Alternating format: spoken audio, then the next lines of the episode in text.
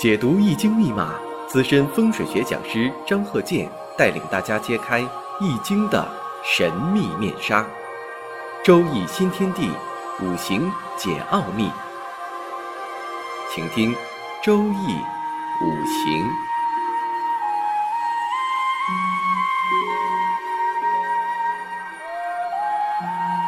上山微电台荣誉出品。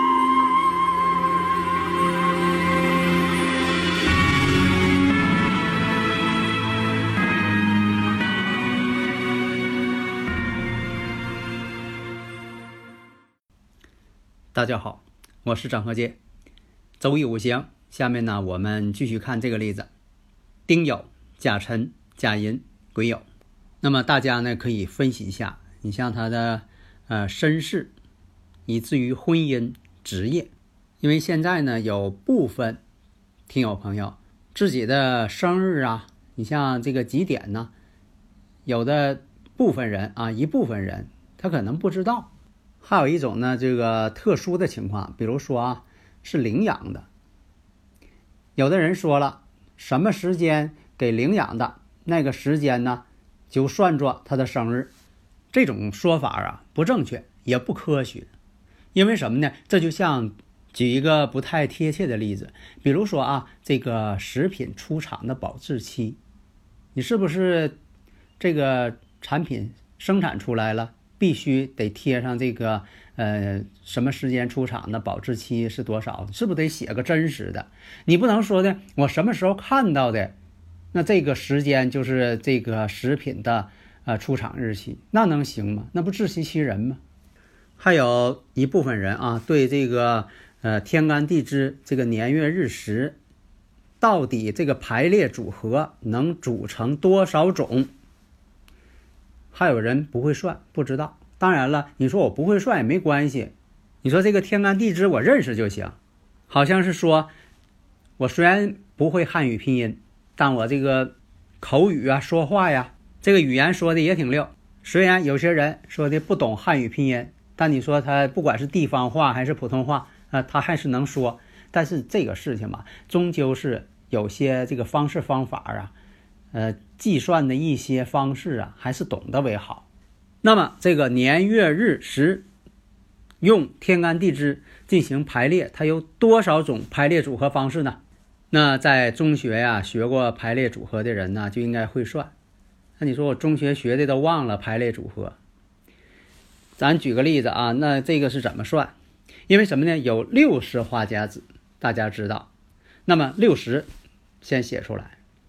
然后年跟月，月呢的天干，它受到年的制约，这个月份呢天干你不能随便往上添，所以它有一定规律。这规律呢，在以前我讲课当中讲过，六十花甲子与月上这个天干，那只有五分之一的天干地支能够与年上这个天干地支呢进行搭配，所以呢就是六十乘上。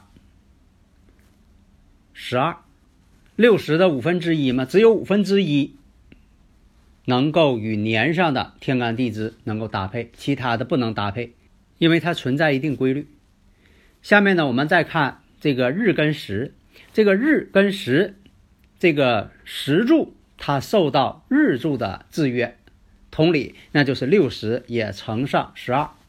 但是呢，大家不知道发现没有，年月日时日主的。天干地支，它不受任何的年月制约，它是独立的。所以呢，这个呢，六十乘上十二，然后再与日跟时六十乘上十二，两个六十乘上十二，这等于说什么呢？七百二乘上七百二，就说七百二乘上七百二，一共多少种组合？五十一万八千四百种。如果再加上。性别的不同还要乘二，如果再加上我提倡的这个早子时、夜子时，就等于又多出一组天干地支。那这个呢，数量呢要超过这个五十一万八千四百种了。所以啊，这个生日时辰呐、年月日时啊，这个天干地支有多少种排法呢？那就是刚才说的五十一万八千四百种。还有的这个听友朋友啊，这个天干地支这个排法啊，没学会，没整明白。他说：“你看，如果要是呃出现了这个二十八、三十八，那天干地支怎么排呀？那这个概念没搞清楚。因为什么呢？我们祖先呐发明这个天干地支啊，一直啊沿用了几千年，一直在用，没有间断过。所以说，这个日干、这个天干和地支呢是。”按照他自己的顺序一直在排，所以我说呀，我们祖先创立了这个传统文化呀，一直延续。你看别的这个国家，这个所谓的文明古国，其实他们的文化呀都断续了，只要我们没有断续。那么呢，我们现在回到刚开始说的这个生日五行的组合。那么呢，我看一下丁酉、甲辰、甲寅、癸酉。那么呢，我们分析一下，你看这个年上啊。有一个伤官，这是个女士啊。以前讲过，这个五行啊，如果出现啊伤官了，伤官它本身呢有好也有坏，所以很多就讲啊，这个伤官伤尽。其实啥呢？假如说啊，呃，全是这个纯伤官啊，没有财星，这也不是好事儿。因为什么呢？没有财星啊，伤官太多，只能呢做技术工作，或者是。给别人呢当旁谋，特别是女士，有伤官呢，容易呢对这个感情啊、家庭啊、婚姻呐，这个五行它有破坏作用。这个呢，就说有这种五行的人呢，在这个性格啊、秉性上啊，都有不好相处的一面，多数是这样。所以大家呢，如果有理论问题，可以加我微信呢，幺三零幺九三七幺四三六，咱们共同探讨。那么这个理论第一句。可以呢，从这个统计学上也可以得到证实，就是说好多人啊有这种情况，哎，他就有这种特点。那么这个人呢，他是领养的，啊，你像说这个，呃，有这个呃伤官呐、比肩劫财呀为忌这种情况，那大家又有问题了。那善于提问题呢，马上提了。那领养的怎么知道他生日啊？几点出生的？那也不知道啊。这是什么原因呢？你像这个他领养的时候吧，被人发现的时候呢，他手腕子上啊，就是他的这个亲生父母啊，给写了这个嗯生日啊几点几分给标注上了。那么他呢年轻的时候呢，长得也非常漂亮，所以你像啊，以前我也讲过，我说有这个伤官呢，有食神呢，这人呢非常有魅力，特别女性特别有魅力。有很大程度上啊，你像这个长相啊、相貌上啊啊都是非常漂亮的。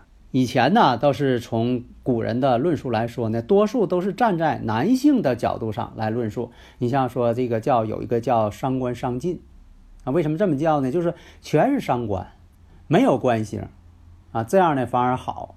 但是呢，我这个实践当中认为什么呢？还得有财星配合。如果说的光是伤官，这个人呢。特别的不服约束，不容易与这个社会呀啊这个能够更好的融合。但是呢，如果说的出谋划策呀，搞一些这个创意呀、发明创造啊，哎，这人很厉害，但是也非常有个性。很多人吧，有这种情况的时候呢，多数呢被埋没，不太受人重用。所以啊，这种五行的人呢，你像这个，你要是用它创造一些艺术啊。发明啊，呃，科技的一些呃新的一些想法啊，他们都非常有想法。但是呢，有很多这个老板呢或者上司啊，对这样人呢不喜欢。刚才说的是男性啊，如果要是女性呢，那这个呢还是以前讲的很多例子。这个实践证明，伤官出现太多的情况下呢，这个在婚姻感情上啊，真就坎坷多。那他这个五行呢是乙卯年的时候。确定了恋爱关系，然后丙辰年结婚，因为我说这个年呢都是用天干地支来说的，因为在古代呀，古人在论述哪个年哪个月哪个日哪个时的时候，他真就是用天干地支来论，因为那个时候没有公元纪年啊，二零二零年，这个没有那种说法。但现在呢，我建议呢，你像这个天干地支年呢，你最好与现在这个公元纪年呢能够互相换算，否则的话呢，你说您说一个呃一九九八年，你不知道那年是什么年，那你这耽误事儿啊。现在呢，在书画界呀，还是很多人用这个天干地支这个呃纪年方法。你像这个字画上写个甲寅年，那你得知道甲寅年是哪一年呢？特别是搞收藏的古玩，你是一些这个文玩鉴定，你这些呢你都得知道。那么这个乙卯年确定了恋爱关系，那么在丙辰年结婚。所以啊，这现在来讲，你说是这个确定恋爱关系啊，领证啊，还是说的这个举办婚礼呀？到底哪个时间点算结婚呢？其实他这个呢是在乙卯年的时候，应该确定的，确定了这种啊感情关系了。到了丙辰年呢，是履行一下手续，这么个情况。但是大家要发现什么？因为他这个年上有个丁火伤官。甲寅日，地支我们看辰酉相合。那辰土当中呢，你像有这个正印、偏财劫财，这包含的这方面。那么呢，我们看呢，酉金当中包含什么？辛金。辛金对他来说是官星。那么这官星代表什么？女士官星代表自己的丈夫。那酉金当中年上这丁酉，酉金当中。含有辛金，有一个正官星，那么时上酉金，这又含有一个正官星。你看呢？你把这些方方面面呢，已知条件，你把它都看明白，那么他的婚姻感情，你就看在未来这几年哪个会出现一些负面的东西。因为什么呢？他前提条件已经确定了。如果说他的大前提感情稳定。没有问题，那以后再有若干的年，再怎么冲击，他也不会有问题，只是说有矛盾。那么呢，这个继续往下看，到了这个癸亥年，癸亥年的时候，那么呢，这个这个水呀相生，这一相生之后啊，它的五行就变旺了。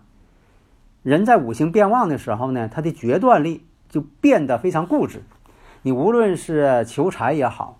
啊，你是这个做事业也好，婚姻感情也好，这个是五行当中突然间变旺了。他认为什么都是好的，外人看来是完全错的，他认为完全正确。而且你不让他这么做呢，不行。他有的时候也知道这么做可能是不太好，但是呢，他就想那么做。那么这个癸亥年，这个癸水一出现，对他来说是个相生。相生之后变旺，那么这个亥水我们再看一下，跟他这个日主日主婚姻宫嘛，寅亥相合，你看这出现一个相合了。那么运势上在哪儿呢？丁未，丁未运程在这儿呢。那丁未呢？丁火来说还是伤官呢？他这个运程上这个丁火上还是伤官呢？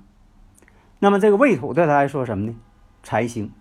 那刚才有朋友提出来了，他说这个丙辰年呢，也应该是明显的结婚情况。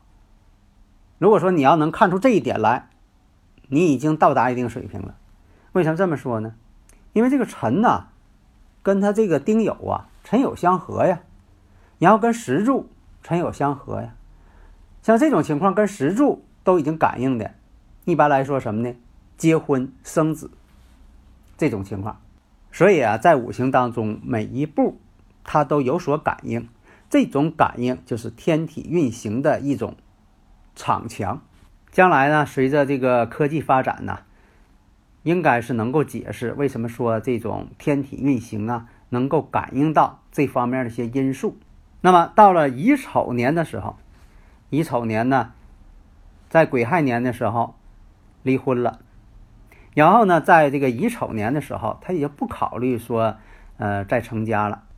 乙丑年往后吧，大家呢应该能够感悟到，他在这个职业这方面趋向于哪方面去发展。所以还回到这个刚开始讲到了，你像有的人这个生日都忘了，有的是这个出生是几点几分记不住了。为什么呢？当时这个家里边啊没有表。不知道几点，这种情况非常多。这个呢可以用反推法，但是呢，如果说这个日子又不知道，还有这个月份不知道的，还有一种极少数情况，哪一年不知道，那这个呢，反推起来呀，这个范围就很广了。为什么说可以用这个反推法呢？你比如说年月日时都知道的时候，可以判断这个人为这个一些走势，在以前这个发生的一些人生大事，可以反推出来，这个可以推导出来。反过来呢，你知道他的一些发生大事件，进行反推，他是可能是呃生日或者是啊几点几分，这个呢也应该是可以去运行的。这就像说什么呢？从科学角度来讲，你像说咱们这个简单的这个数学，以前我经常讲三加四等于七，那这个肯定是大家都能明白。假如说呢，现在呢这个七等号后边的是由你来预测的，你啊算这道题，你人家告诉你了三加四了，你马上就能说三加四等于七，哎，这就说你算对了。假如说呢有这么一个情况，三加 x 等于七。那求 x，那这个也好办，那大家都会算嘛，那反推法嘛，不就推出来了？就怕什么呢？三加 x 等于 y，那这个就不好推了，因为什么？两个未知数了。假如说呢，什么都不知道，你说这个年月日什么都不知道，那这个范围可就广了。那这个方程解出来，那这个解太庞大了，就等于说什么呢？a 加 b 加 c 加 d 等于 x，求这几个数，那这个不太好求了。所以啊，这反推法呢，必须当事人呢得是确切的、真实的反馈情况。你不能说的，呃，出一道题，三加 x 等于七加 c，那等号后边也可能是七，也可能是七加 c，不一定。那这个呢，x 又不好算了。所以我讲这些呢，就是希望大家呢研究五行啊，从科学的角度去研究，这样呢才能够有条不紊的把这门学问呢学好。好的，谢谢大家。登录微信，搜索“上山之声”或 “SS Radio”，关注“上山微电台”，让我们一路同行。